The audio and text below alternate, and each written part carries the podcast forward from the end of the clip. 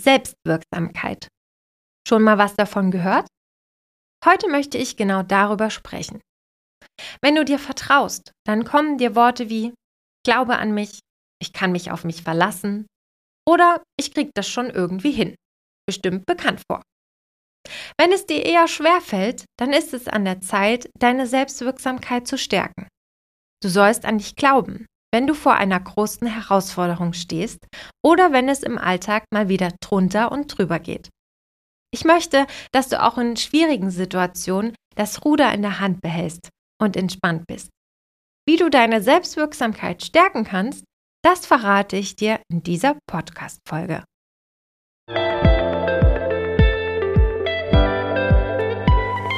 Hallo und herzlich willkommen zu deinem Podcast Freundin im Ohr. Der Podcast für Gründerinnen, Unternehmerinnen und Führungskräfte.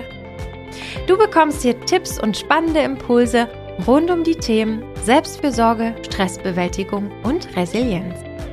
Ich bin Annette, die Gründerin von Freundin im Ohr, psychologische Beraterin und Coach und deine Gastgeberin in diesem Podcast.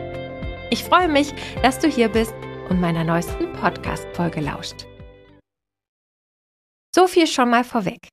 Selbstwirksamkeit ist deine psychologische Superkraft. Selbstwirksamkeit bedeutet nämlich, dich selbst wirksam zu fühlen.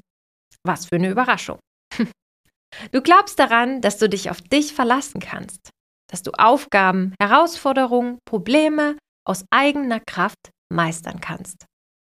Du bist also davon überzeugt, dass du das schon irgendwie hinbekommst, egal wie schwer es auch sein wird. Du glaubst an dich.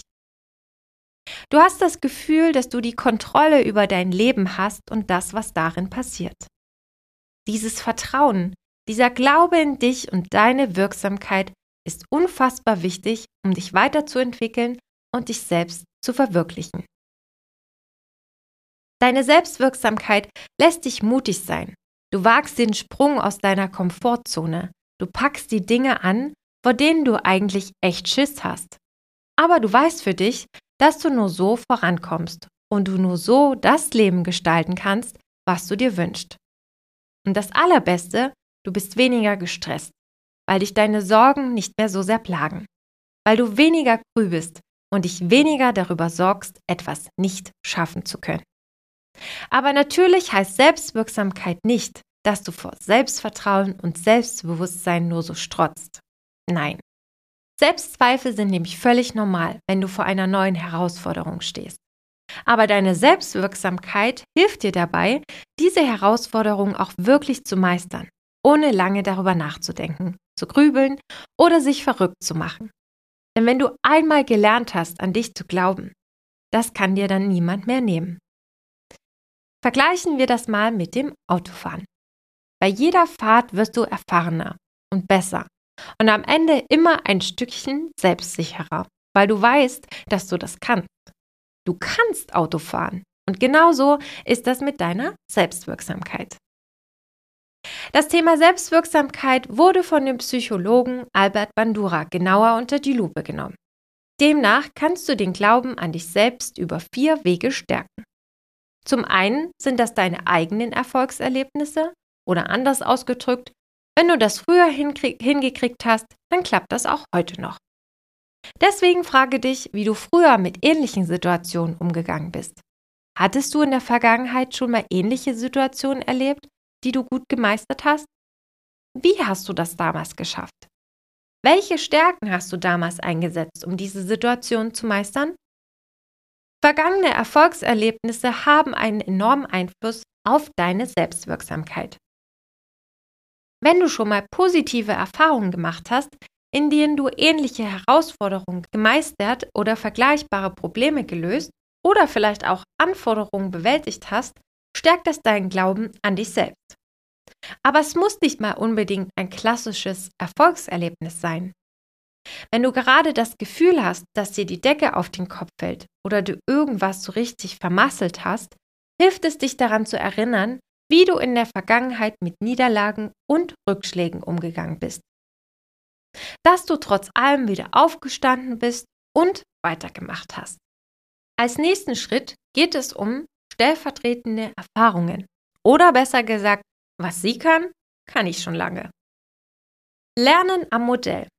So wird es gerne in der Psychologie ausgedrückt. Kurzum, Vorbilder. Erfolgserlebnisse können dir auch dann helfen, wenn es nicht mal deine eigenen gewesen sind. Vielleicht hast du diese Herausforderung bisher noch nicht selbst bewältigt, aber wenn du dich umschaust, wirst du sicher andere Menschen finden, die schon mal in einer ähnlichen Situation waren und sie gemeistert haben. Such dir für dich passende Vorbilder. Hör dir ihre Geschichten an. Lerne durch sie, wie man erfolgreich mit einer Situation umgeht. Besonders effektiv ist diese Strategie übrigens, wenn die Person, die du dir zum Vorbild nimmst, dir ähnlich ist oder du sie besonders sympathisch findest. Im dritten Schritt geht es um verbale Ermutigung oder auch du schaffst das schon. Ach, es tut doch einfach so gut, wenn es jemanden gibt, der an einen glaubt. Du zweifelst an dir selbst, bist mutlos und verzweifelt. In solchen Situationen kann ein gutes Wort, ein Lob oder eine Ermutigung einfach Wunder wirken und deine Selbstwirksamkeit enorm steigern. Natürlich nur, wenn es auch wirklich ernst gemeint ist und von Herzen kommt. Es ist auch nicht wirklich hilfreich, wenn jemand extrem hohe Erwartungen an sich hat und einfach zu viel von dir fordert und du weißt, dass du diesen Ansprüchen niemals gerecht werden kannst. Denn dann sinkt deine Selbstwirksamkeit ganz automatisch. Deshalb ist es so enorm wichtig, mit wem du deine Zeit verbringst, wem du vertraust und mit wem du über die Dinge sprichst, die dich herausfordern. Verbringe deine Zeit mit Menschen, die wirklich an dich glauben, die dich stärken und dich in herausfordernden Situationen daran erinnern, was für ein großartiger Mensch du bist.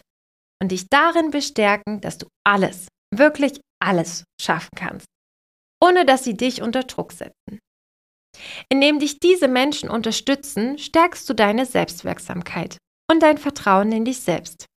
Wenn du dich nicht von anderen abhängig machen willst, dann kannst du auch mit dir selbst ins Gespräch gehen. Das klingt vielleicht etwas komisch oder fühlt sich im ersten Moment komisch an, aber es wird dir sehr helfen. Wenn du dich selbst wie eine gute Freundin behandelst, anstatt dich runterzumachen, dann stärkst du dich selbst, bist mitfühlend und liebevoll zu dir. Du bist dir selbst einfach eine gute Freundin und das ist so wertvoll. Im vierten und letzten Schritt geht es um emotionale Erregung. Es ist vollkommen normal, dass es sich auch auf deinen Körper und deine Emotionen auswirkt, wenn du vor einer Herausforderung stehst.